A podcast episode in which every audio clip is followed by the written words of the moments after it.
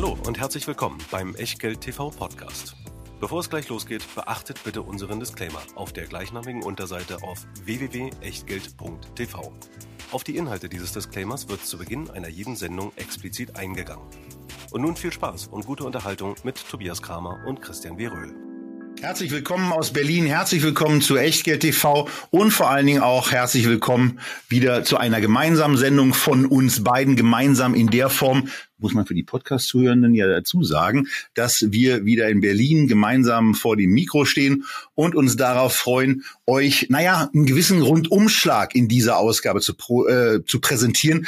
Wir wollen uns darüber unterhalten, was gerade so am Markt los ist. Da gibt es zwei spannende Themen aus unserer Sicht. Da gehen wir dann auch in ein Rohstoffthema nochmal ein bisschen tiefer rein, haben ein Update zu einer Aktie vorgesehen, die wir sehr lange schon haben, die wir nachgekauft haben, die wir zwischenzeitlich auch reduziert haben. Und dann haben wir zwei Kaufkandidaten hier auch mal in die Sendung reingehoben.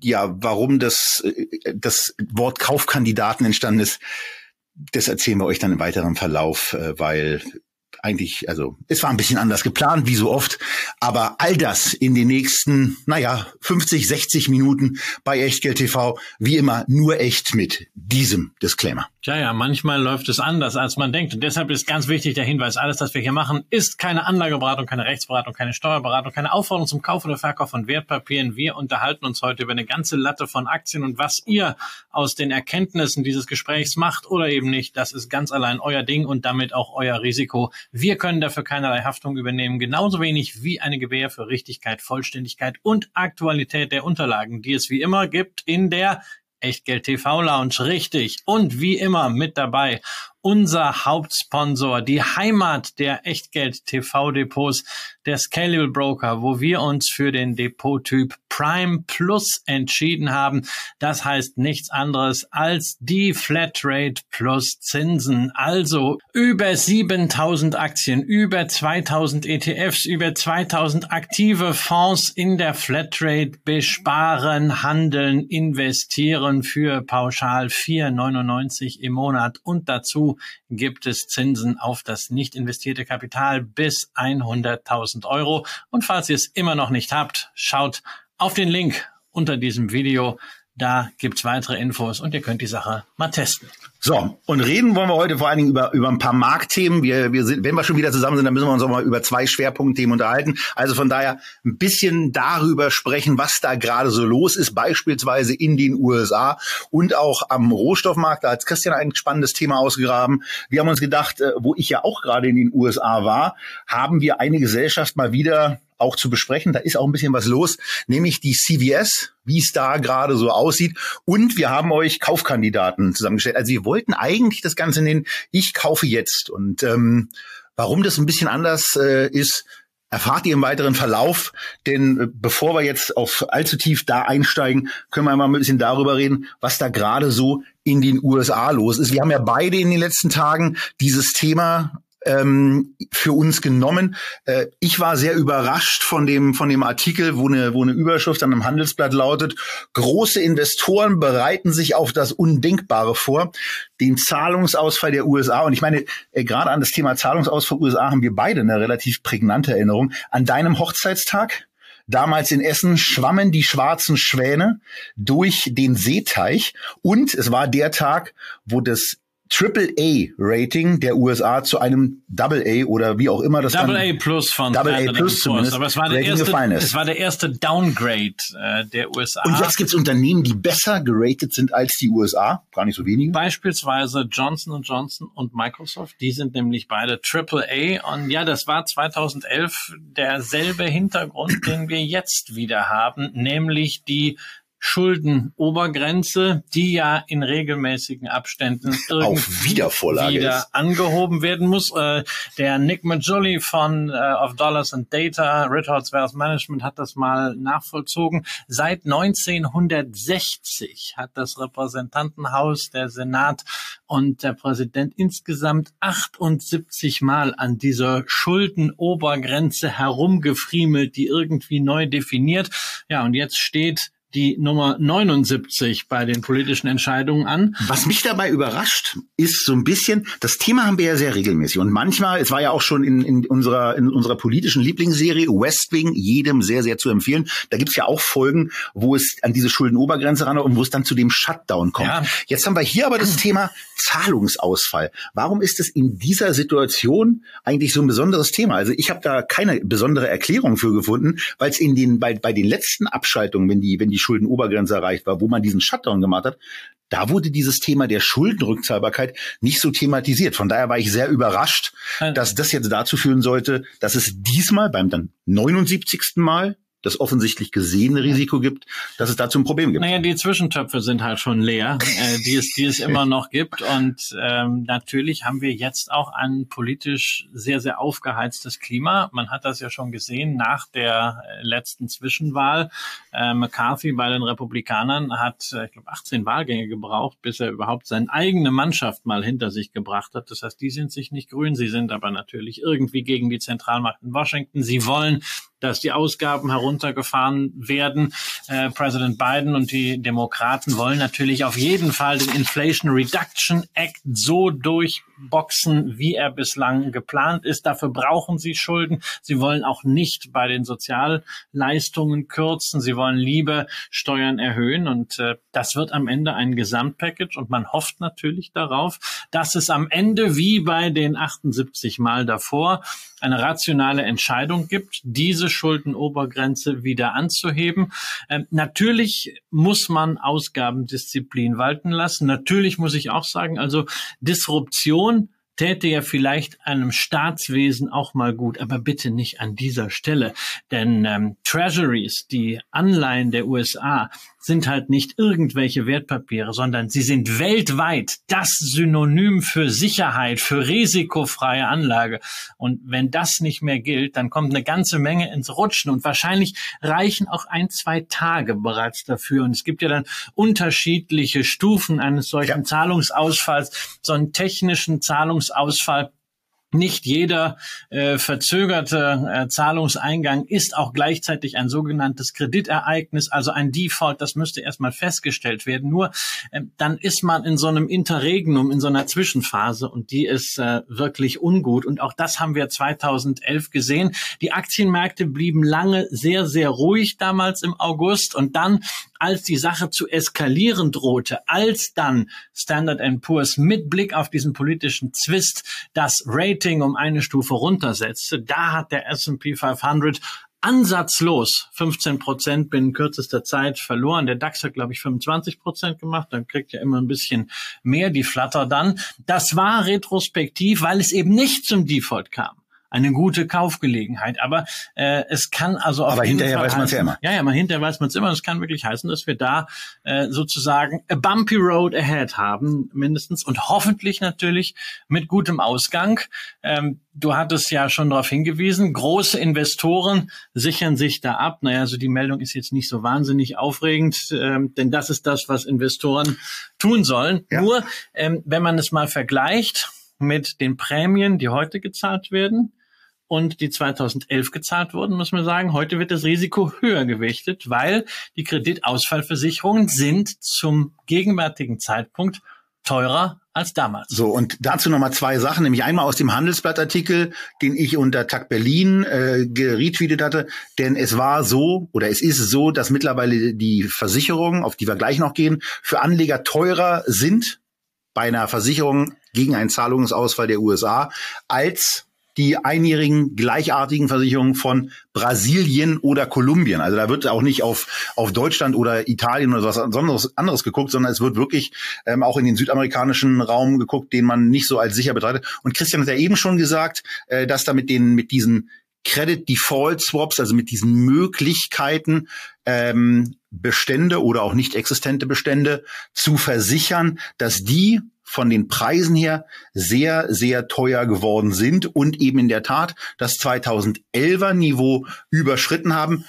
Die Märkte und die Konditionen sind noch nicht auf dem Niveau angekommen, die Anfang 2009 erreicht wurden. Da war das Unsicherheitsniveau noch mal größer.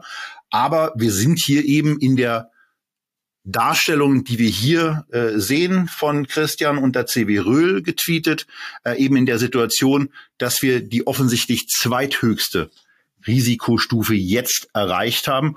Und das ist schon eine gewisse naja, Dramatik. Gut, und die Warnungen auch beispielsweise von Janet Yellen sind ja sehr, sehr deutlich, ähm, dass da wirklich auf die Märkte eine ganze Menge zukommen kann, wenn es eben zu diesem Zahlungsausfall kommt. Die Frage an dich, der du ja auch hier mal vorgestellt hast, wie man ein Portfolio absichert. Ist das jetzt etwas, was du gerade mit deinem Portfolio machst? Irgendwie beispielsweise Put-Optionsscheine zu kaufen, denn die Volatilitäten haben ja noch nicht so reagiert ja, ja. wie beispielsweise die Kreditausfallversicherung. Also noch kriegt man die Versicherung gegen Total. Verluste am Aktienmarkt relativ günstig. Das heißt, bist du jetzt da am Absichern? Ich bin am gucken. Und das Interessante ist, wir nehmen diese Sendung ja am 17. Mai auf. Gestern, am 16. Mai, hat ja der DAX mal so eine Bewegung, nachdem er ganz, ganz lange in dieser Range in den 15.900ern sich bewegt hat, dass er mal aus dieser Range nach unten hinausgebrochen ist, hat heute Morgen gleich wieder korrigiert, ist jetzt wieder im Bereich von 15.9 zurückgekehrt. Aber grundsätzlich wirkt es so ein bisschen so, als wäre ein Deckel oben drauf. Also ähm, es kann eben sein, dass ich zumindest mal eine kurzfristige Absicherung eingehe, die ich dann aber bei einem Überschreiten beispielsweise der 16.000 auch sofort wieder wieder auflösen würde. Also äh, kein spezielleres Thema für hier. Hier würden wir es beim nächsten Mal dann auch in der Sendung und auch mit dem mit dem Depot, was wir bei Scalable führen, dann einfach mal so zeigen, äh, wie man eine solche Absicherung dann auch vornehmen kann. Aber das eben auf Basis des Signals, das wir hier auch in mehreren Sendungen schon vorgestellt haben, nämlich das Signal der 200-Tage-Linie. Und dafür sind wir, davon sind wir im Moment eben noch ein ganzes Stück entfernt. Wir wollen euch aber grundsätzlich dafür auch sensibilisieren, weil eins muss man eben auch sagen: Es ist nicht wirklich feststellbar und herausfindbar, zumindest einfach, dieses Gesamtvolumen der offenen Credit Default Swaps, wie viel da gerade in irgendeiner Form, wie viel Positionen da gerade bestehen. Und äh, es ist vor allen Dingen dann nicht so richtig einfach möglich, auch die Kaskadeneffekte die dann relativ schnell ähm, die Märkte erfassen würden, in irgendeiner Form zu überblicken. Deswegen also wenn es ein solches Szenario gäbe, dass die USA defaulten und sei es auch nur kurz, dann ist nicht genau prognostizierbar, das war nämlich auch 2011 bei Griechenland schon mal der Fall, welche CDS dann eigentlich auch in den Bereich kommen, dass sie eine Zahlungsversicherung, äh, dass sie eine Zahlungsverpflichtung beim Versichernden auslösen und dann eben zu einer extremen Belastung führen. Ähm, und äh, von daher ist zumindest aus, also für mich nicht seriös abschätzbar, was eigentlich wirklich passieren würde, wenn es zu einem solchen Zahlungsausfall käme, aber äh, es ist nicht das, besonders das, schön. Wenn das Risk-Free Asset plötzlich eben doch nicht mehr Risk-Free ist, sondern da ein Ausfallrisiko hochpoppt, dann kann man davon ausgehen, dann haben wir Verwerfung an den Märkten, die wahrscheinlich über das hinausgehen, was wir in der Folge von Lehman gesehen haben. Und manchmal ist es halt einfach so, man möchte nicht, dass es getestet wird. Ja, ja. also es ist halt nicht so. Bei Lehman hat man damals gesagt, naja, gucken wir halt mal. Wie ist das denn so? Was passiert denn so, wenn man das macht man nicht so eine äh, große äh, vernetzte Investmentbank einfach mal pleite gehen lässt? Ja, und dieser Labortest, äh, der hat eine Weltwirtschaftskrise gebracht. Und ich glaube nicht, dass man jetzt einfach mal testet, was passiert denn, wenn man die größte Volkswirtschaft der westlichen Welt pleite gehen lässt. Genau. Und das war eine kleine aber sehr teure Weltwirtschaftskrise, die mit unfassbaren Mengen an Kapital, an Zentralbankgeldern dann eingedämmt wurde, aber eben um den Preis dessen, dass wir lange Zeit eine Asset Price Inflation ja. gesehen haben, die sich irgendwann in eine richtige Inflation umgewandelt hat. Aber wir wollen natürlich auch sagen, also die Wahrscheinlichkeit, die man aus diesen Credit Default Swaps ableiten kann dafür, dass es einen Zahlungsausfall gibt, ist nach wie vor bei vier Prozent. Ne? Und äh, das heißt also 96 Prozent Wahrscheinlichkeit, dass die Sache gut ausgeht. Das erwarten wir, davon sind wir überzeugt. Wir wollen hier kein Crash-Gedönse machen. Wir wollen aber auch die ganze Sache nicht auf die leichte Schulter nehmen und ähm, bei allen Dispositionen, die man jetzt vielleicht in den nächsten zwei, drei Wochen machen will, kann man sich vielleicht auch überlegen, okay, ähm, muss ich die jetzt machen oder will ich vielleicht ein bisschen auch auf Seite halten. Absichern ist nicht meine, aber ich bin jetzt sicherlich nicht derjenige, der sagt, so, jetzt muss ich mal gucken, dass ich ganz groß in dieser Situation einkaufen gehe. Bin froh, dass ich äh, Geld gut geparkt hat, nicht in US-Staatsanleihen, wobei diese kurzfristigen US-Staatsanleihen inzwischen wirklich immense Risikoprämien bieten. Also ein- und zweimonatige US-Anleihen bieten Renditen von 5,8 Prozent per annum halt. Das sind halt dann nur 0,4, 0,8 Prozent auf diese Zeit gerechnet. Und Bill Gross hat ja gesagt, hey, das kannst du blind kaufen. Also blind kaufen kann man gar nichts. Äh, und immer bedenken, ich sage man auch für 0,5 Prozent mehr. Also für, also für 0,5 Prozent. Nämlich, äh, nämlich kein, nämlich kein solches Risiko zu haben. Genau. Und dazu kommt natürlich auch noch aus Perspektive des deutschen Anlegers das Währungsrisiko kann daraus schnell genau, geht, äh, ein Minus von drei, vier, fünf Prozent machen. Also insofern,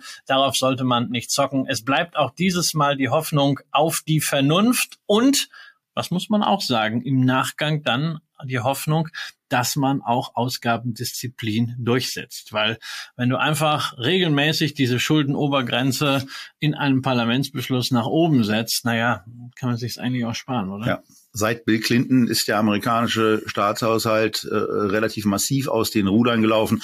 Aber das soll zu dem Thema jetzt eben auch erstmal gewesen sein. Die ersten 15 Minuten mit dem Damoklesschwert, äh, was ich, was ich, was da so ein bisschen rumhängt und wir wissen nicht, ob es ein Seidener oder ein Bindfaden oder ein Wollfaden oder was es für ein Faden eigentlich ist. Das ist auch nicht einschätzbar. Aber wir wollten die Risikokonstellation erklären. Und in der Vorbereitung auf diese Sendung kam dann ein zweites Thema dazu, ähm, was gleichzeitig auch zu dem ersten äh, Kaufkandidaten führt.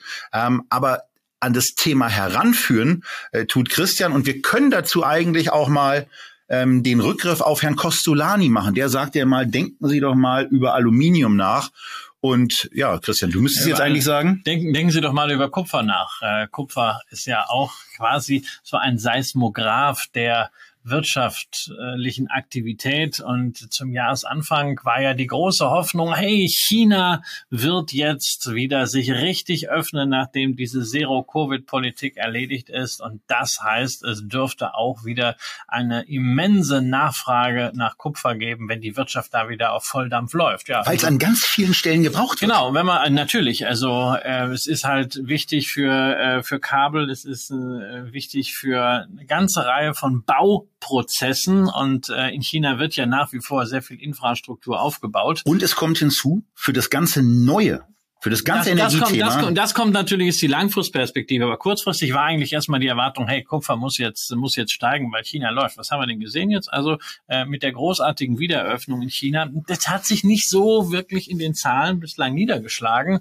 Äh, auch nicht in den Aktienkursen, Industrieproduktion, die ganzen Indikatoren, das sieht alles mau aus und auch äh, beim Kupfer äh, gab es jetzt wieder einen Rückgang. Der Preis ist so auf das äh, niedrigste Niveau seit Jahresanfang gefallen. Und da ist schon eine gewisse Ernüchterung da. Gleichzeitig sieht man allerdings, es wird fleißig produziert und die Produktion wird auch sofort äh, gebraucht. Die Lagerbestände im Kupfer sind extrem niedrig, äh, was also dafür spricht, dass da nicht mehr so ganz viel Spielraum Sprich, wenn da zusätzliche ist. Nachfrage reinkommt, passiert da schnell genau, was. Genau, dann passiert da schnell was. Und wir haben natürlich dieses langfristige Thema, dass man insbesondere für die Mobilitäts- und für die Energiewende Kupfer braucht. Äh, die äh, Elektromotoren brauchen mehr Kupfer als bislang im Verbrennungsmotor verbaut ist. Dazu kommen zum Beispiel die erneuerbaren Energien. Also pro Megawatt äh, Peak Windkraft Nennleistung braucht man etwa acht Tonnen Kupfer. Und wenn man bedenkt, was hier alles an Leistung weltweit in der Windenergie installiert werden soll, na, da kann man sagen, da muss äh, die Kupferproduktion verdoppelt, verdreifacht, vervierfacht werden. Da gibt es wahnsinnig tolle Prognosen, wie immer das so ist mit diesen Narrativen. Ich bin da extrem vorsichtig immer, ähm, weil das natürlich alles interessengeleitet ist. Aber man kann trotz der natürlich vorhandenen Recyclingaktivitäten, 35 Prozent dieser Nachfrage wird bereits durch Recycling jetzt befriedigt und die Quote steigt.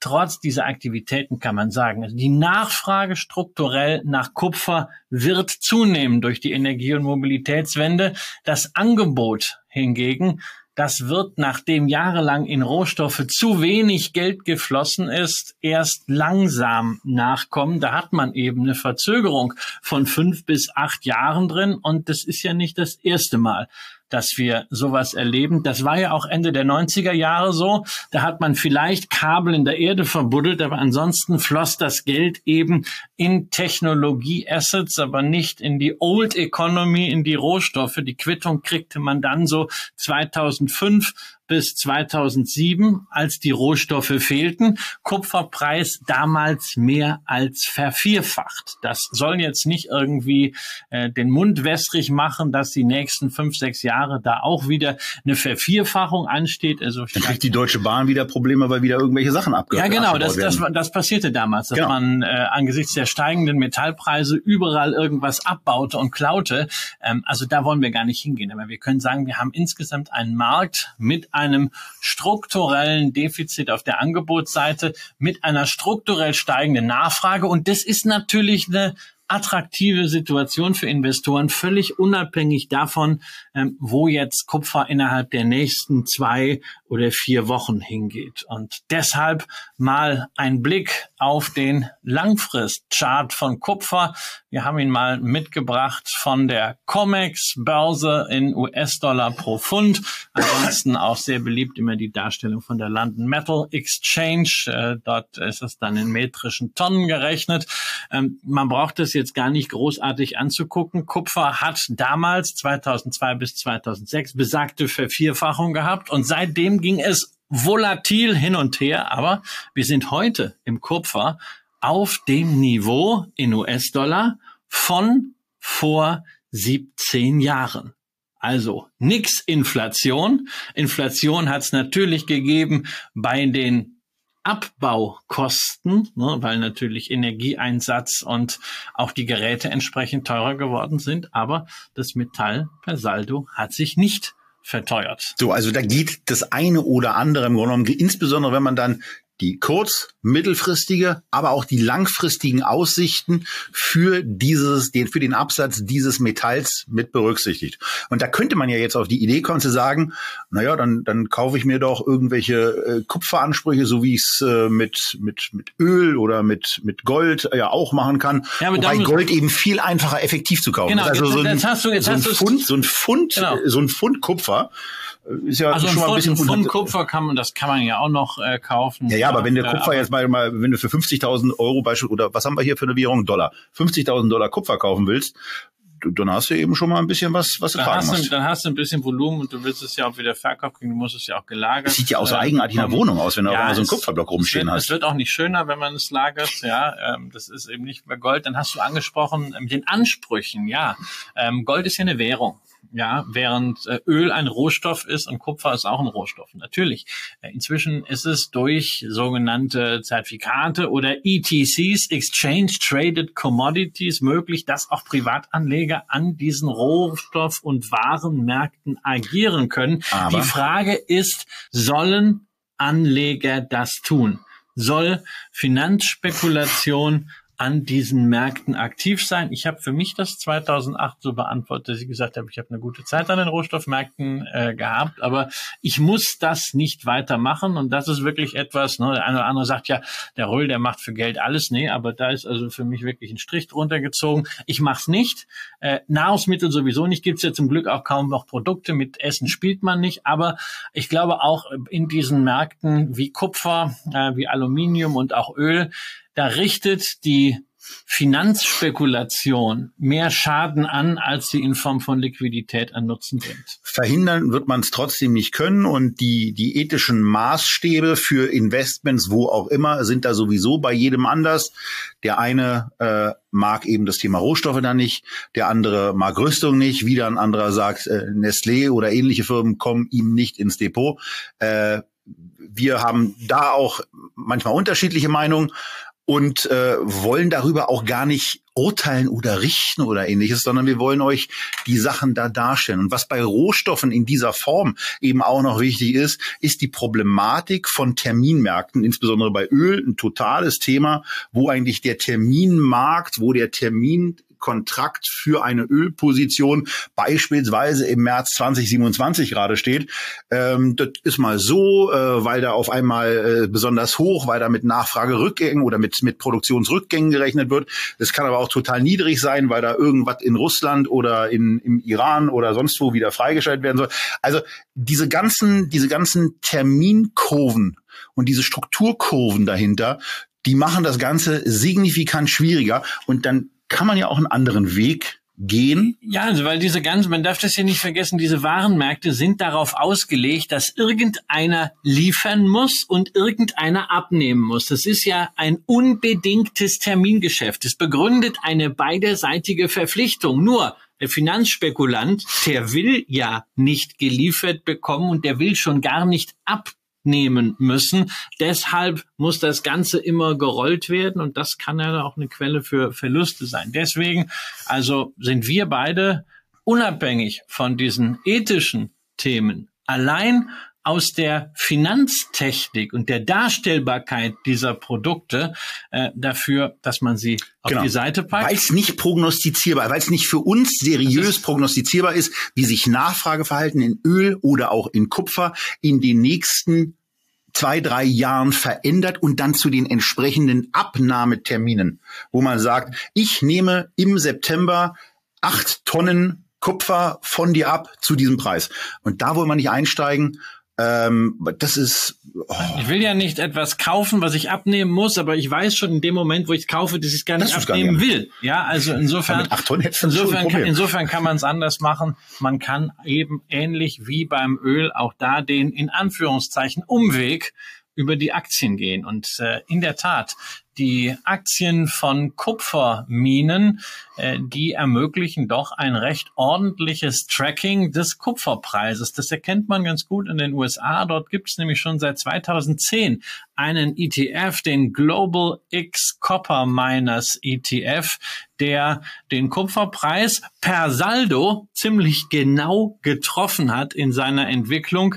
In Euro ist da jetzt ein Plus von in Summe 20 Prozent. Das reißt jetzt niemandem vom Hocker und man sieht auch diese typische Entwicklung von Minenaktien, nämlich dass die so eine Art intrinsischen Hebel auf die Preise an den Rohstoffmärkten haben. Das heißt, wenn es runtergeht, dann geht's überproportional runter. Also beispielsweise diesen über äh, 40-prozentigen Rutsch beim Kupferpreis von 2011 bis 2016, den hat man mit den Minenaktien mit dem Faktor 2 gehabt. Und dann, seit es nach Covid wieder losging mit der Nachfrage nach Rohstoffen, der Kupferpreis sich verdoppelt hat, ging es dann bei den Minenaktien teilweise mit Faktor 5 auf Indexbasis in Euro weiter nach oben. Also dieser Zusammenhang funktioniert ganz gut. Dazu gibt es bei den Minenaktien etwas, ähm, was es bei den Terminmärkten nicht gibt. Äh, statt Rollverlusten hat man im besten Fall eben auch noch Dividenden obendrauf. Die waren in der Vergangenheit eher gering. Momentan sind sie recht gut, denn der Global X Copper Miners ETF kommt auf eine durchschnittliche Dividendenrendite von immerhin 4,9 Prozent. Mit allen Warnhinweisen, die wir immer zu Durchschnittswerten von Indizes, egal beim KGV oder bei der Dividendenrendite machen. Aber es ist zumindest mehr als das, was wir sonst bei vielen Indizes sehen. Und ansonsten ist es eben ein ETF, der einen sehr, sehr speziellen Markt anspricht. Sieht man auch daran, dass das Fondsvolumen mit 98 Millionen Euro jetzt einigermaßen überschaubar ist. Wobei ähm, auch für eine Global X schon mal eine ganz, ist der, eine ganz, ganz, ordentliche, eine ganz ordentliche Position. Der zweitgrößte Fonds von, von Global X, wobei wir dazu sagen müssen, das, was wir auch in den Unterlagen zeigen, das ist der in Euro umgerechnete US-Fonds, der hier in Europa verfügbare USITS-Fonds ist erst äh, ein paar Monate alt und hat in diesen paar Monaten immerhin schon dieses Volumen bekommen. Das ist ganz ordentlich. Genau. Äh, 0,65 Prozent für einen sehr speziellen Markt. Ja, ist ein bisschen teurer, aber ist auch nicht so, dass man sagen muss, äh, da wird man, da wird man in irgendeiner Form über den Tisch gezogen. Ihr interessiert euch, wenn ihr in diesen ETF investiert, ja für dieses spezielle Investment, was aus 40 einzelnen Titeln besteht, wo die Top 10 Unternehmen 51 Prozent ausmachen. Das ist schon mal eine ganz ordentliche Ausnahme. Ja, wenn man jetzt da so ein bisschen überschlägt, wie kann das passieren? Ja, das liegt eben an den besonderen Gegebenheiten dieses Index. Der wird nämlich wie üblich nach Marktkapitalisierung gewichtet. Allerdings gibt es ein Limit von 4,75 Prozent pro Einzelposition.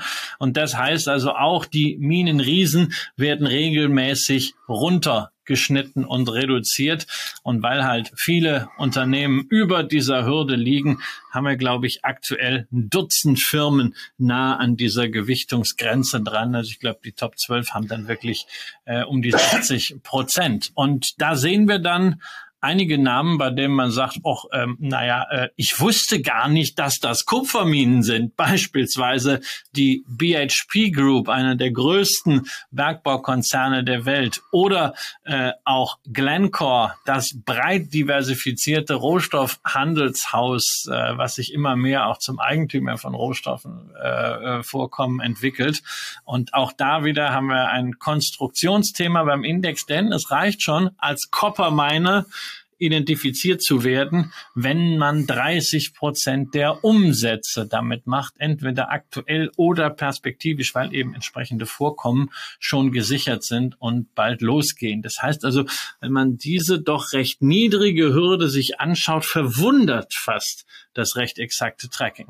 Ja, und was wir hier eben dann auch haben, sind die einzelnen Werte, die aufgeführt sind und an Position 10 dieser Einzelwerte da sehen wir, und da seht ihr vor allen Dingen eine Aktie namens Southern Copper, die mit 4,8 Prozent im Portfolio gewichtet sind.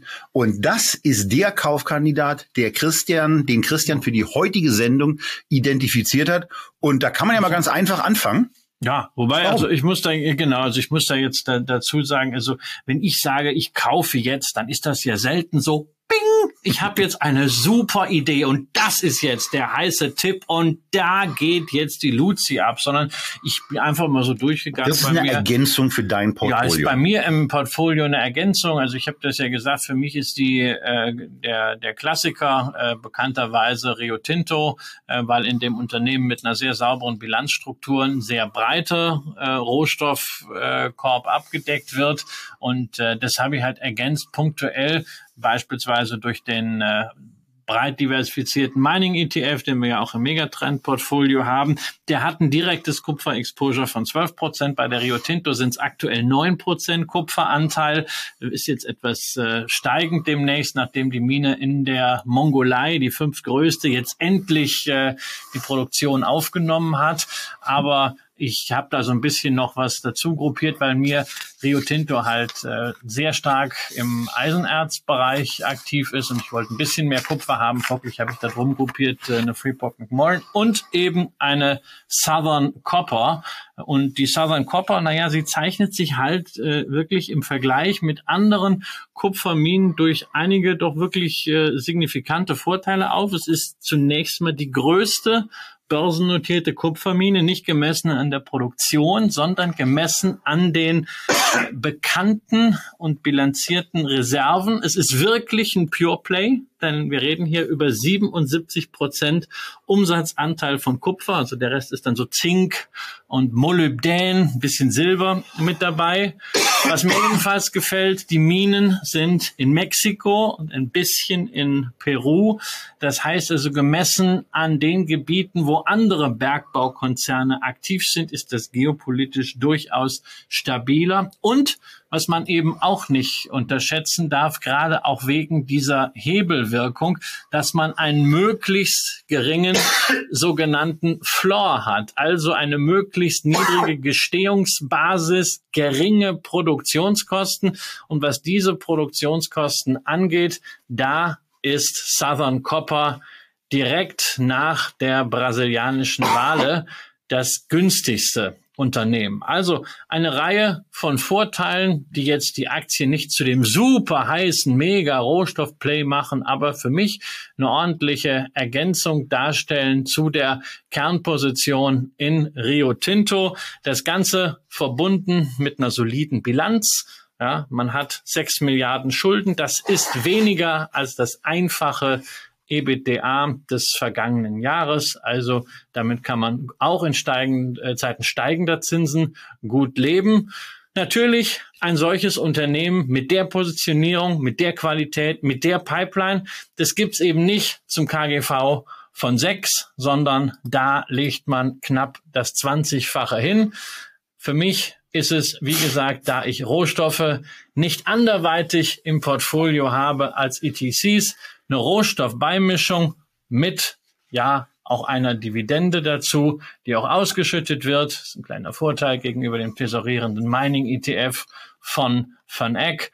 Und insofern das als Anregung zu einem Thema, das extrem wichtig ist in der Wirtschaft, als Konjunkturindikator auch, auf das viele Börsianer schauen, das wir aber noch nie hier in der Sendung hatten.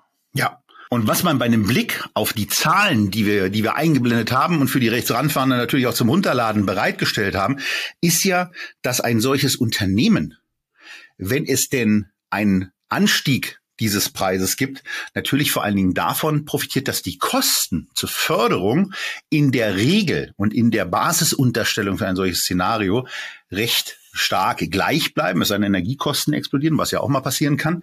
Und in der Konsequenz ähm, sich in etwa um den Anstieg des Preises, dann ja auch der Umsatz, aber eben auch aufgrund nicht so stark sich ändernder Kosten auch der Gewinn erhöhen kann. Vor dem Hintergrund ist das KGV von 20 hier ein relativ fair wirkendes und in Christians Szenario nicht einer Vervierfachung, das nochmal als Betonung, aber zumindest einer Steigerung des Kupferpreises, etwas, wo das KGV auch sehr, sehr schnell, wenn ein paar Tausender Sprünge oder auch nur ein Tausender Sprung gemacht wird, wo die Profitabilität deutlich steigt, das KGV entsprechend schnell fällt und wir ganz flott in anderen Bereichen unterwegs sein können. Genau, und mir ist dabei nochmal ganz, ganz wichtig, das ist nichts für die erste Instanz der Portfoliodiversifikation, ja, sondern das ist äh, zweite, eigentlich eher dritte Instanz, wenn man irgendwie schon einen Rohstoffanteil hat, egal mit was, äh, den in die eine Richtung noch ein bisschen weiter zu treiben. Und ihr wisst das, ich habe das oft genug gesagt, ja,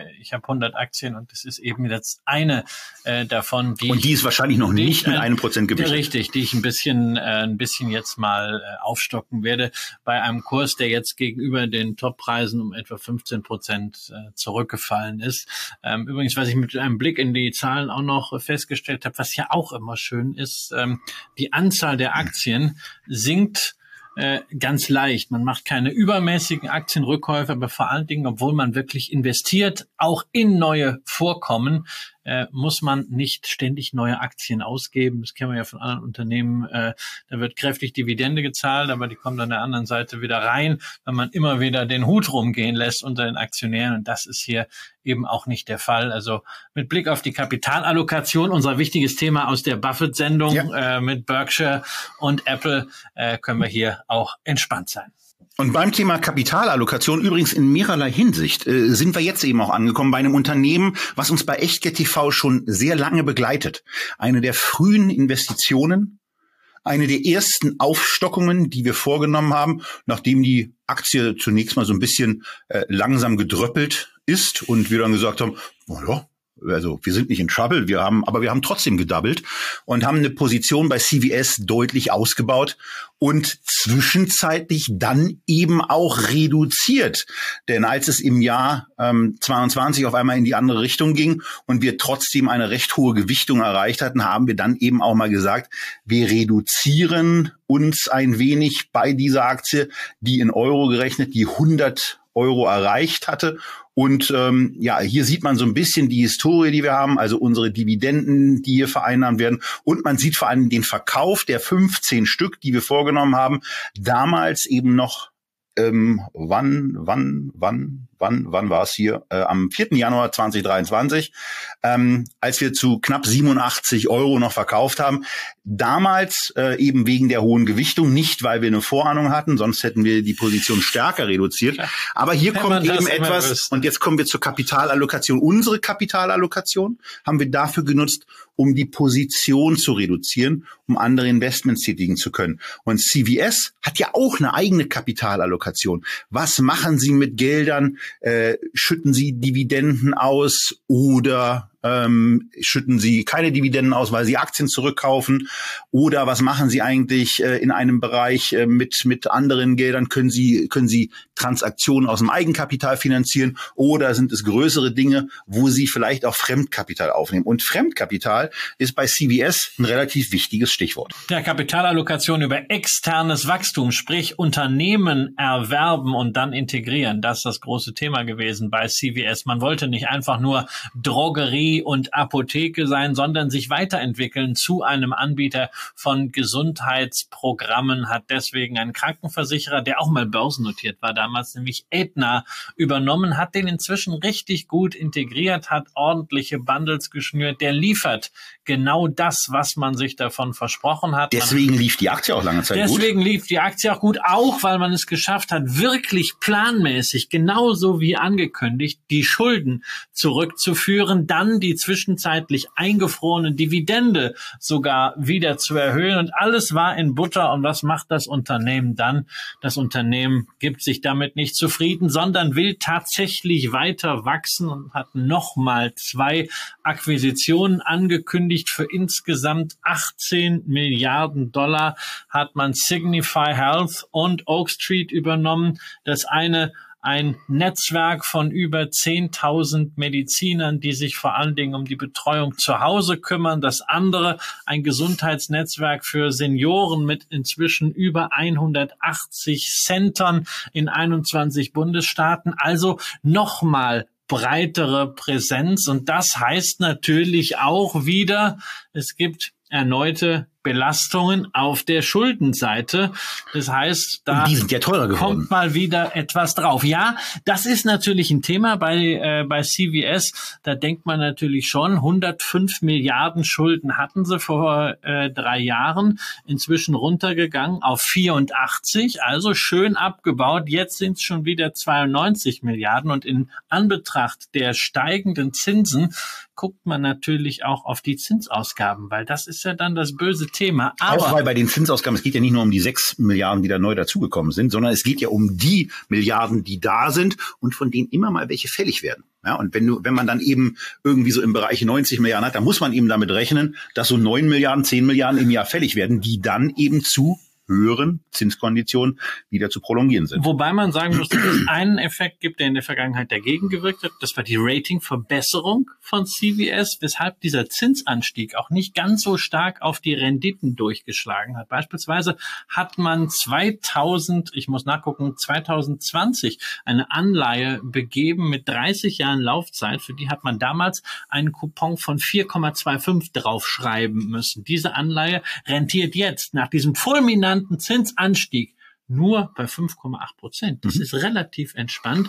Und Macht sich auf die 30 Jahre aber, oder auf die jetzt noch 27, 28 natürlich, Jahre natürlich schon beim Kurs na, Beim Kurs schon, aber aus der Sicht des Unternehmens ist das also nicht so wahnsinnig viel mehr. Mhm. Man hat es insgesamt sogar geschafft, über die letzten drei Jahre dann auch die Zinsausgaben zu senken. Das heißt, man hat da durchaus einen Puffer, aber Investoren sind natürlich jetzt erstmal frustriert, ähm, dass es jetzt doch nicht wieder Erntezeit ist, sondern dass nochmal wieder gesät wird und äh, ja, dass es auch ein bisschen auf dem Ergebnis lastet, ne, wenn etwas äh, übernommen wird. Das heißt dann immer, äh, dass man zusätzliche Kosten hat. Deswegen hat CVS die Guidance für das Geschäftsjahr 2023 leicht, ganz leicht runtergenommen, nämlich von acht Dollar 70 bis 8,90 Dollar je Aktie. Das war die alte auf 8,50 Dollar bis 8,70 Dollar. Also das ist jetzt nicht wirklich viel, aber hm, das ist alles nicht so wirklich gut für die Stimmung und der Kurs zeigt es halt schon seit längerer Zeit an. Ähm, die Leute haben da auf diese Story momentan keine Lust. Allerdings muss man sagen, es ist nach wie vor eine funktionierende Transformationsstory, die ist natürlich jetzt inzwischen zu einem KGV, auch basierend auf der reduzierten Guidance von unter acht gibt. Und das ist gerade natürlich auch im Vergleich zu der anderen großen Apothekenkette relevant. Walgreens, die ja eine höhere Dividendenrendite hat, weil der Kurs wirklich schon seit längerer Zeit noch viel stärker gefallen ist, aber wo man nicht den Eindruck hat, dass da eine Vorwärtsstrategie ist, wie bei CVS. Ja, also von daher, wenn ihr auf die Zahlen guckt, immer dran denken, das sind die Ist-Zahlen, die sich hier darstellen und die, die Taxen eben für die Zukunft, die liegen eben jetzt deutlich höher, sowohl vom Unternehmen als auch von den Analysten so angenommen, die davon ausgehen, dass es bis 25, also bis 2025 dann auf knapp 10 Dollar hochgeht. Vor dem Hintergrund, wenn das gelingt,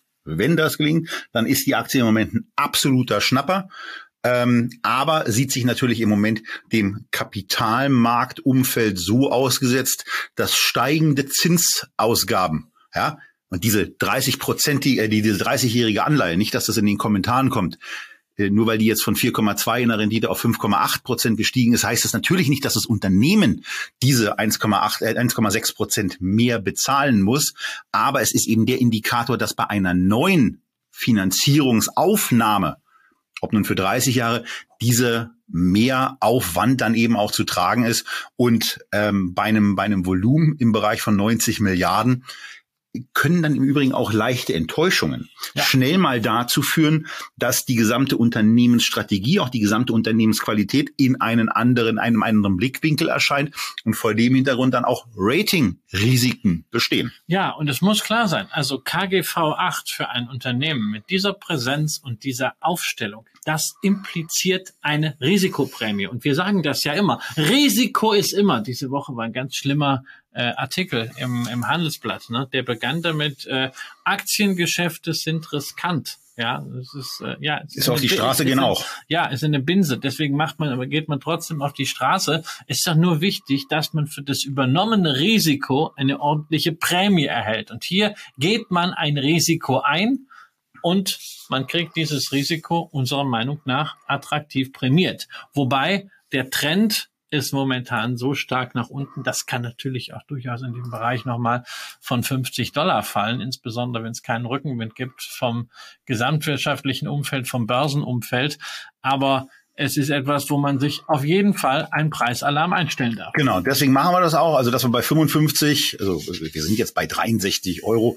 Jetzt sagen wir mal, also 55 ist schon mal ein relativ ordentlicher Schnaps. Dann können wir uns das Unternehmen immer noch mal angucken.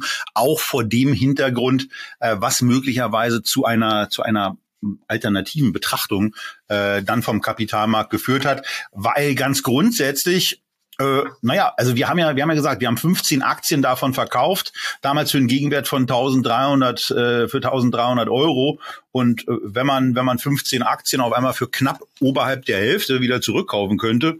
Wobei, ne, also das, muss, das muss ich sagen, das finde ich ja toll, dass du dir das zutraust. Also ich habe das natürlich privat nicht gemacht, weil ich wüsste genau, ja, ich hätte dann bei 81 verkauft, hätte mir das Ewigkeiten angeguckt und dann hätte ich es ver verpennt und irgendwann wäre ich bei 83 wieder eingestiegen. Deswegen bin ich dabei geblieben. Freue mich auch weiterhin natürlich über eine Dividende.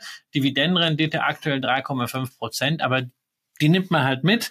Man sollte sich nicht jetzt darauf fokussieren, dass diese Dividende weiterhin so steigt wie in den letzten zwei Jahren wieder, nachdem sie angehoben wurde, 0,50, 0,55, 0,60. Mhm. Ähm, das kann auch sein, dass man jetzt gerade in der Refinanzierungssituation sagt, oh, hm, wir frieren die mal wieder ein. Nein, weil es einfach auch ein Signal ist an Gläubiger. Ja, Gläubiger mögen es nicht, wenn Kohle aus dem Unternehmen rausgeht. Am liebsten würden Gläubiger, Banken, Anleiheinvestoren immer sagen, nein, zahlt bloß keine Dividende, dann zahlt Dividenden erst, wenn ihr keine Schulden mehr habt. Aber da muss man ein bisschen eine Mischung finden und also deswegen nicht wundern und es auch nicht äh, gegen den Investment Case sprechen lassen, wenn CWS in den nächsten Monaten sagen sollte, also Dividende wird jetzt, bis wir wieder, was weiß ich, bei 80 Milliarden Dollar äh, Verschuldung runter sind, äh, mal eingefroren. Das wäre ganz normal und fände ich jetzt auch eigentlich ein ganz gutes Signal an den Markt, weil Finanzierung braucht dieses Unternehmen und das brauchen wir auch als Aktionäre.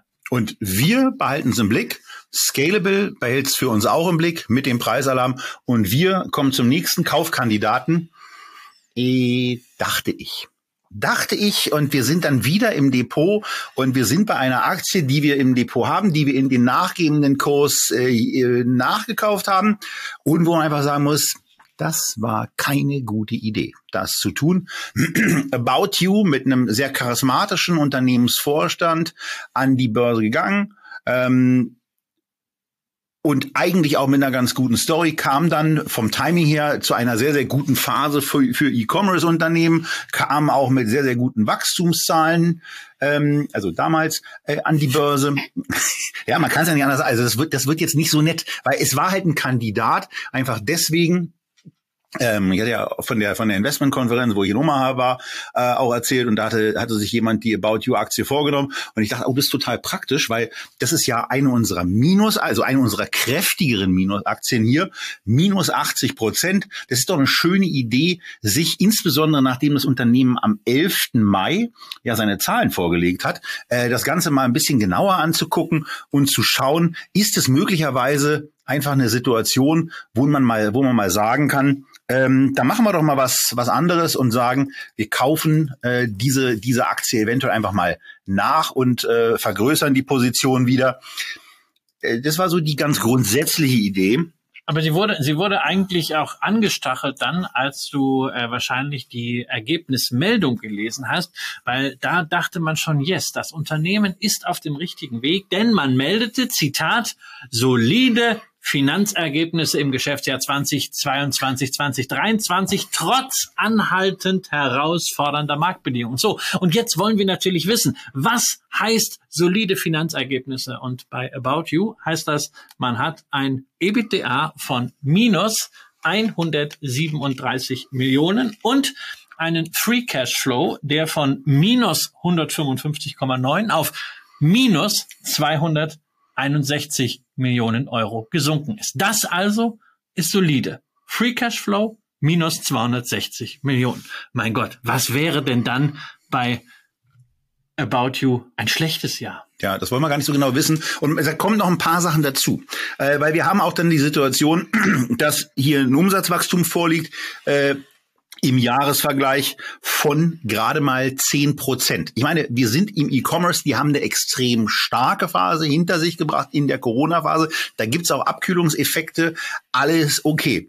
Ähm, und als ich ohnehin schon schlecht drauf war, was erste Zahlen anbelangt, kam der Röhl noch um die Ecke und hat mir noch mal eine andere Zahl präsentiert, die diese zehn Prozent bei About You in einem ganz anderen Licht erscheinen lassen, denn er hat ein kleines spanisches Unternehmen gefunden, was, was ein auch bisschen letztens, mehr Umsatz macht. Was wir eben auch letztens hier hatten, nämlich Inditex. Die machen 32,6 Milliarden Euro. Also das 15-fache, mehr als das 15-fache. Genau, und haben es geschafft, im vergangenen Jahr, trotz dieser herausfordernden Marktbedingungen, ihren Umsatz um 17,5 Prozent zu steigern. Und tatsächlich, sie machen auch noch einen Gewinn. Also wirklich. Und den haben sie von 3,24 Zahlen die etwa auch eine Dividende? Ja, ja. Und die haben sie von, den Gewinn haben sie von 3,24 auf 4,13 Milliarden gesteigert. Und das ist ein Plus von 27 Prozent. Das heißt also, natürlich, Textilwirtschaft äh, ist ein wahnsinnig schwieriges Umfeld. Aber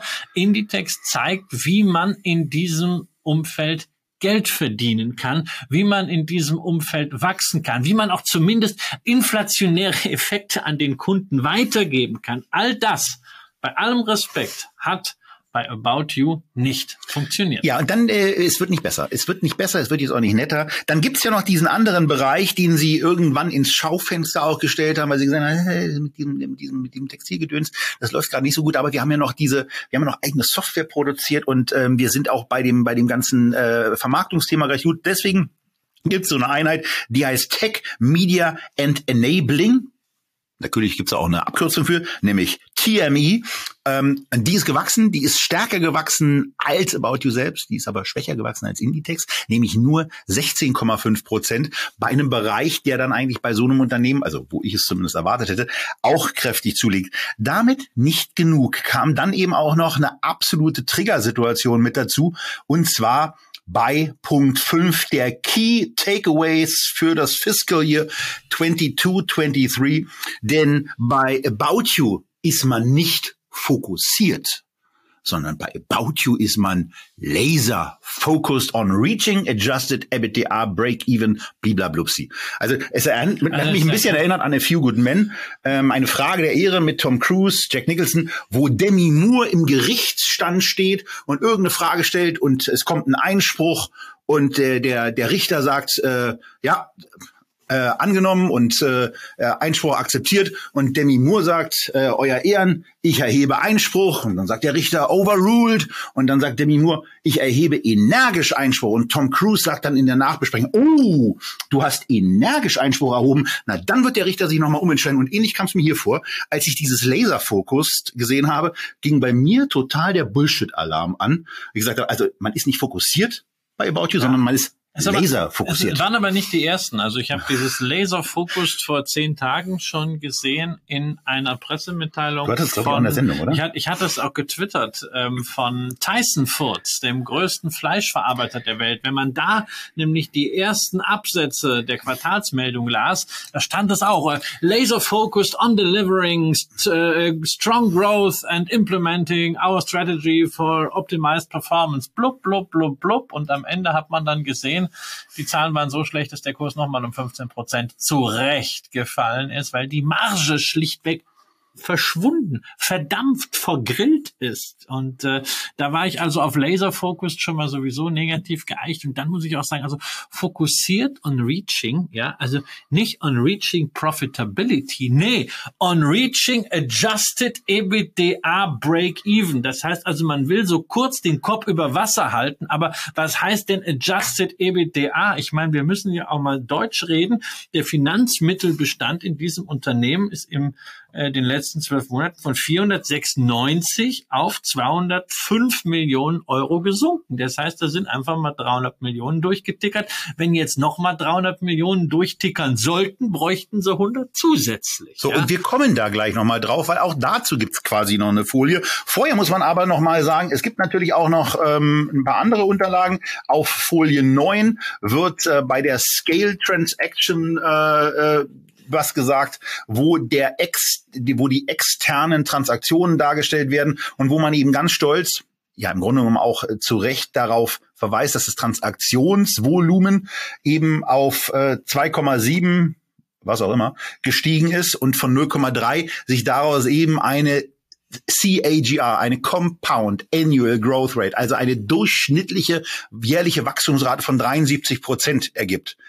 Was natürlich ein Witz deswegen ist, weil ähm, ein ganz großer Teil dieser CAGR äh, von 73 Prozent besteht insbesondere aus dem Jahr äh, aus, und aus dem Wachstum im ersten hier dargestellten Jahr, wo es von 0,3 auf 1,5 geht. Und da sagt man dann eben auch, boah, Kinders, also das ist schon auch so, so in dem Bereich der das ist schon fast am Chart des, Verblö des Verblödungsversuches äh, eben auch ganz, ganz weit vorne mit dabei. Und jetzt kommen wir eben zu zwei wirklich bedrohlichen Folien, nämlich die 15 und der 16 in der Unterlage, wo man eben A, mal eine Übersicht sieht, wie sich eigentlich das vierte Quartal dargestellt hat, wo die Gross Margin einfach mal um knappe 10 Prozent gefallen ist. Das ist schon heftig, wo man, wo man sieht, dass die Fulfillment Cost, okay, äh, das ist wahrscheinlich auch äh, nicht so ganz fair, das so herauszustellen wegen, wegen Inflation sind natürlich bestimmte Kosten, Energie, Gehälter auch gestiegen. Nee, Vielleicht die, Retourenquote, die Retourenquote ist auch gestiegen. Die auch der durchschnittliche Bestellwert ist um 5,2 Prozent gesunken auf 54,80. Also das sind jetzt auch so nicht so die Stimmt, Indikatoren, die, die, willst du auch nicht sehen. Und dann schreiben sie selber in ihrer Mitteilung halt auch noch was, ein schönes Wort, die hohe Rabattintensität. Ja, also ich freue mich darauf. Ich, ich äh, mag gerne diese T-Shirts von von Jack und Jones, ja, und die kriegst du da häufig irgendwie so drei für zwei oder verbilligt und sowas oder diese Gutscheingeschichten, ja auf, auf Instagram kriegst dann plötzlich so ein 20er Prozent Gutschein, wenn du schnell genug bist. Ja, ich meine, das spiegelt sich dann alles da wieder. Ne? Ja, und das also Problem ist eben auch, natürlich ist es grundsätzlich gut, wenn Kosten gesunken, äh, wenn Kosten sinken. Hier sind es eben die Marketingkosten. Und wir haben auf der einen Seite, es macht sich natürlich aus unserer Position, muss man fairerweise natürlich auch sagen, äh, natürlich sehr einfach, das so jetzt an die Wand äh, zu stellen. Aber es sieht von der Gesamtkommunikation eben ähm, ja alles hübsche Bilder, alles nett aufbereitet, aber der Inhalt, der ist einigermaßen desaströs und die Marketingkosten gehen um 7,9 Prozentpunkte oder fast die Hälfte vom, ähm, äh, vom Anteil her zurück. Naja, und wenn wir vorher das geringe Wachstum kritisieren, dann ist es eben auch nicht so optimal. So, und letztes Ding äh, ist dann eben auch noch Cash and Cash Equivalents am 30. November 2022 306 Millionen Euro. In den letzten äh, dann eben drei Monaten ist es äh, über den Operating Cashflow, über den Investing Cashflow und über den Financing Cashflow ähm, gelungen, quasi nochmal 100 Millionen abzubauen auf jetzt unter 205 Millionen. So 100 Millionen Zahlungsmittelabfluss, also Operator, also In sagen wir mal sagen, 100 Millionen Cashflow Ausgang bei 200 Millionen Cashflow Rest. Die Mathematik kriegt ihr alle alleine hin. Das sind zwei Quartale. Und wenn dann irgendwo steht, dass irgendwo ähm, Laserfocus ähm, auf, auf was auch immer gegangen werden soll, Laserfocus on reaching adjusted EBITDA break even in fiscal year, in fiscal year, dann ist es im Grunde genommen, dann ist es im Grunde genommen eine Ansage einer Kapitalerhöhung, die relativ kurzfristig erfolgen muss und ähm, die könnte, die könnte ungünstig ablaufen. So, ähm, jetzt ist, sind wir natürlich in der Situation, dass ihr sagen könntet nach dem Motto, äh, die, die faseln ja immer was von Buy, Hold, Check, End, Change. Ist richtig. Ähm, ich glaube, ich glaube, normalerweise bin ich gerade in dem Pöbelmodus, wo ich die Aktie normalerweise auch verkaufen würde. Aber ich sage jetzt hier auch, äh, für 329 Euro ähm, würde ich mir dann die Möglichkeit klauen, du noch einen nochmal, Anzug für? nee, ja, Also mit, mit, dem- mit dem Rabattgutschein von About You. Äh, Vielleicht kriege ich einen Sakko dafür. Aber ähm, äh, anders, bei, bei, für 329 Euro bei dem Verkauf würde ich mir die Möglichkeit dann nehmen, daran auch regelmäßig erinnert zu werden und darauf hingewiesen zu werden, ähm, in, in welcher Phase äh, wir auch dieses Investment getätigt haben. Ja, und also keiner hat diese Entwicklung so vorhergesehen, aber da sind jetzt eben auch kommunikativ ein paar desaströse Nummern dabei und für 329 Euro äh, lasse ich mir die Das- Wiedervorlage da nicht nehmen. Und das ist ja nicht das erste Mal, dass wir hier über diese kommunikativen Themen äh, sprechen, wo man sich als Anleger halt an der einen oder anderen Stelle halt vereiert vorkommt, äh, wie hier wirklich desaströse Zahlen Ja. und desaströse Zahlungsmittelabflüsse äh, mit allerlei Prosa und Narrativen garniert werden. Äh, übertüncht kann man nicht mehr sagen. Ähm, natürlich, man sagt jetzt hier also nach 80 äh, Prozent Kursrückgang, da muss die Aktie ja dann auch mal billig sein. Ja, also ja, vielleicht Ist sie ist, vielleicht ist sie billig, aber sie ist nicht günstig. Und äh, ja, wir haben jetzt hier einen E-Commerce-Wert mit einem Kursumsatzverhältnis von 0,43. Kann man sagen, Mensch, also das ist jetzt nicht mal ein halber Umsatz. Ja, und eine Zalando beispielsweise wird ja mit 0,77 äh, mal Umsatz bewertet. Also Kursumsatz mag ich überhaupt nicht, aber Kursgewinn können wir ja nicht rechnen hier. Ja, deswegen müssen wir es noch machen. Eine Inditex übrigens ist halt ein Qualitätsunternehmen und wird wegen der Ertragsqualität fast mit Faktor dreimal Umsatz bewertet. Nur Die machen auf ihren Umsatz aber auch Gewinn. Also nur, von ja, daher. genau. Nur, dass es eben auch noch schlimmer geht von der Bewertung her, zeigt uns in Großbritannien ASOS. Die werden aktuell mit 0,11 bewertet, nachdem sie ja gerade in die Verlustzone gerutscht sind und äh, jetzt auch ganz viele Narrative bemüht haben, dass es vielleicht wieder aufwärts geht. Also das ist wirklich insgesamt eine schwierige Branche und dieses Unternehmen hat es bei aller Kreativität und bei aller Inspiration momentan besonders schwer. Ja, äh, Tarek und Co., wenn wir euch aus eurer Sicht irgendwie ungerecht behandelt haben, äh, es ist eine Mail an hallo@echtgeld.tv. Wir schalten euch hier gerne dazu, äh, hören gerne eure Korrektur, eure Richtigstellung. Aber hat eben auch das Risiko von sehr kritischen Nachfragen. Muss ich, muss ich dann eben auch dazu sagen. Ähm, äh, wenn ihr da also ein paar Investoren äh, vielleicht nochmal äh, und auch uns äh, auf einen anderen Erleuchtungsweg führen wollt, unsere Mailadresse ist offen, äh, würden wir uns darüber Genau. freuen. Aber Und bei uns ist auch mehr Sicht Platz als letzte Nachteil. Woche auf der OMR. Ich wollte ja gerne die Podiumsdiskussion mit Tarek Müller verfolgen, aber die Halle war so voll und ich stand am Eingang, der dann relativ schnell zum Ausgang wurde. Das war mir zu eng. Bei uns ist ein bisschen komfortabler. Und wenn er vorbeikäme, gibt's auch günstigeres Bier, als es auf der OMR gab. Ich habe gehört, es, Getränke und Essenspreise waren da auch so ein bisschen merkwürdig. Ja, also ich habe hinterher irgendwo außerhalb was äh, gekauft. Ich weiß, ich, ich spare ja ganz Aber gerne. das ist ja nicht Thema. Das ist ja Das nicht ist Thema. ja nicht Thema, aber about du you, wolltest, ja, about du you. wolltest ja vor allem, ja, das wollen wir ja nicht vergessen, du wolltest ja einen Kaufkandidaten. Ja. So, und das war also jetzt nicht About You. Es hat sich dann herausgestellt, dass es wohl keiner wird. Deswegen ist es dein zweiter Kandidat. Da muss man zumindest sagen, es ist ein schönes, ein sympathisches Unternehmen, äh, mit dem man ganz viel Spaß kann. Genau. Und da kann man auch mal eine alte Sendung empfehlen, wo wir uns nämlich von dieser Aktie mit einem Kursplus von damals 25 Prozent getrennt haben. Es war der September 2020 und wir haben damals auch gesagt, es kann irgendwann mal sein, dass wir uns wieder mal mit dieser Aktie beschäftigen und befassen wollen, denn wir finden es grundsätzlich ein wunderbares Unternehmen. Aber wir haben damals die Gesamtsituation für dieses Unternehmen sehr kritisch und zwischenzeitlich auch deutlich falsch eingeschätzt. Wir waren nämlich beide da der Meinung, dass dieses ganze Corona-Thema dem Betrieb von Freizeitparks nicht unbedingt zuträglich ist. Das hat auch gestimmt, war aber der Börse scheißegal. Äh, denn damals war auch viel Hoffnung in die Aktivitäten im Streaming-Bereich für, und um die Aktie geht's, für Walt Disney mit dabei. Und deswegen hat sich die Aktie, äh, in die, als wir, als wir dann verkauft hatten, dann zu neuen Höchstständen auch aufgeschwungen, ähm, hat zwischenzeitlich äh, ein Kursniveau von 100 US-Dollar erreicht, also von dem Niveau, wo wir verkauft hatten auf der US-Dollar-Basis, etwa um 50 Prozent zugenommen, aber hat dann äh, auf aufgrund anderer Ereignisse äh, einen deutlichen Rückwärtsgang eingelegt. Ähm, aber ein wunderbares Unternehmen haben wir aus meiner Sicht hier immer noch. Ähm, aus meiner Sicht ist es zusätzlich auch jetzt kein wunderbarer, aber wir haben von Buffett gelernt, lieber mal ein wunderbares Unternehmen zu einem guten Preis zu kaufen. Und da gibt es zumindest so ein paar Indikatoren dafür, dass das jetzt ein guter Preis sein könnte. Nicht auf Basis der Ist-Daten gerechnet. Das muss man eben auch ganz deutlich sagen, denn die Gewinne pro Aktie liegen im Moment bei 2,25 Dollar.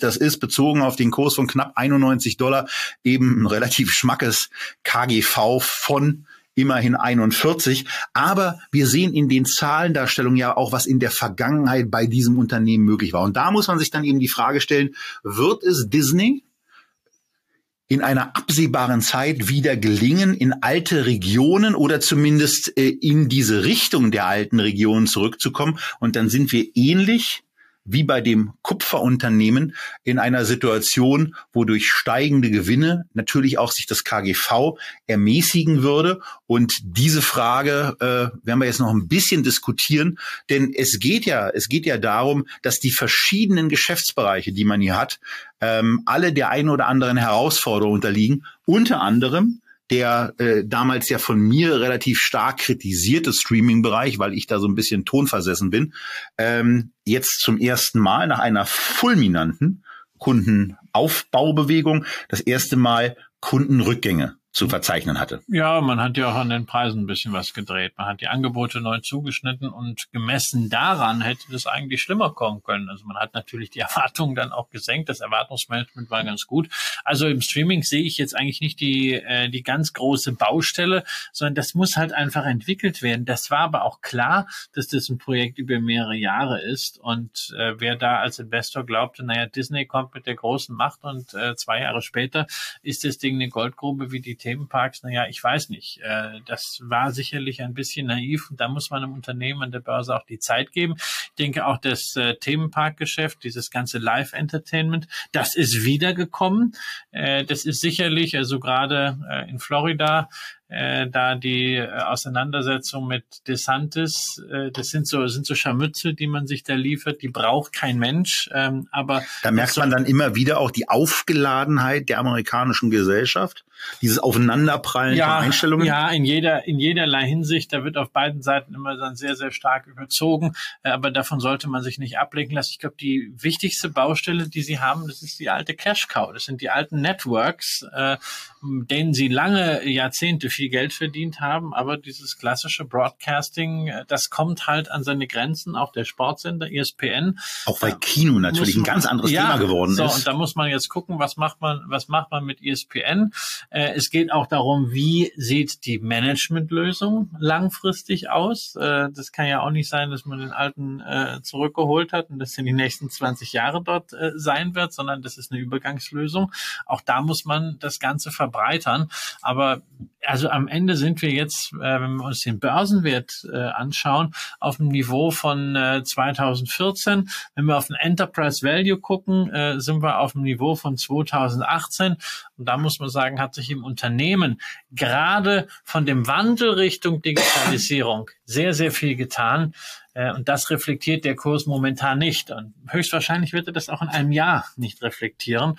Aber das Unternehmen hat eigentlich alles, um in fünf Jahren einen deutlich höheren Wert zu haben. Die Frage ist, traust du dem Unternehmen zu, aus seinen Marken, aus seinen Kundenzugängen und aus seiner Blockbuster-DNA etwas zu schaffen, was in fünf Jahren mehr wert ist als heute? Oder traust du es ihm nicht zu, weil du sagst, na ja, also Disney, die Zeit ist auch vorbei und irgendwann kannst du nicht mehr das äh, siebente Sequel vom vierten Prequel machen und, und äh, irgendwann sind alle George Lucas und Marvel und sonst was Geschichten ausgenudelt. Ja, das ist die Grundsatzentscheidung und ähm, deswegen, also ich tue mich mit der Bewertung dieser Aktie unglaublich schwer, ähm, sondern würde es auf die Grundsatzentscheidung reinnehmen. Es wäre für mich niemals, niemals, niemals eine äh, High-Conviction-Position, weil es mir dafür zu viele äh, Treiber sind, aber äh, eine Entertainment-Position und es ist für mich nach wie vor die Entertainment-Aktie global.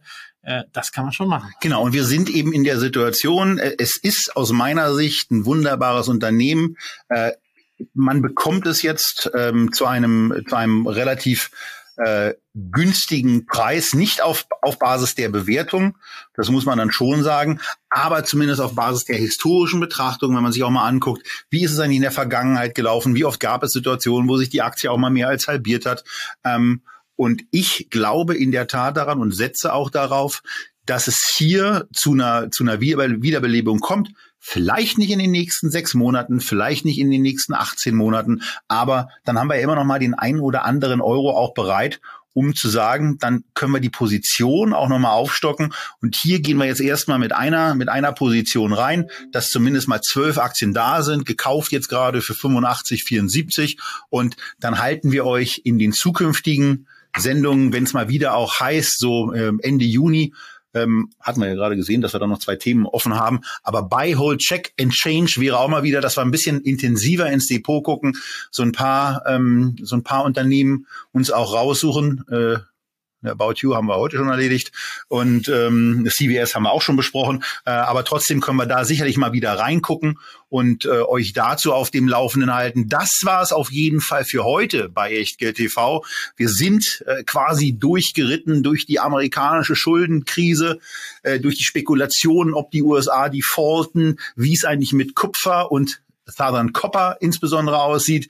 Ähm, wir könnten noch ganz viele Sachen zu äh, Amerika-Erfahrungen mit CVS äh, berichten, aber wir sind ja schon bei 70 Minuten, also von daher übertreiben wir es mal nicht mit der Zeit. Äh, warum wir About You nicht äh, gekauft haben, äh, sollte einigermaßen deutlich geworden sein. Und eure Kommentare zu Walt Disney interessieren uns natürlich insbesondere bei YouTube, wo genau solche Kommentare ja möglich sind. Auch die bitte wie immer unter dem Video. Ansonsten bleibt gesund investiert fleißig weiter und schaut beim nächsten Mal wieder rein, wenn wir ein Thema haben, wo ich einen spannenden Gast begrüße.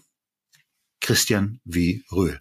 Zu welchem Thema das sein wird, erfahrt ihr dann nächste Woche. Aber ihr merkt schon, es ist ein Thema, wo ich Christian als Gast ankündige, wo ich offensichtlich der Meinung bin, relativ wenig dazu zu sagen zu haben. Und damit könnt ihr eigentlich auch schon raten, worum es geht. Fußball. An dieser Stelle beenden wir die Sendung, damit ich Christian ein bisschen verprügeln kann. Macht's gut.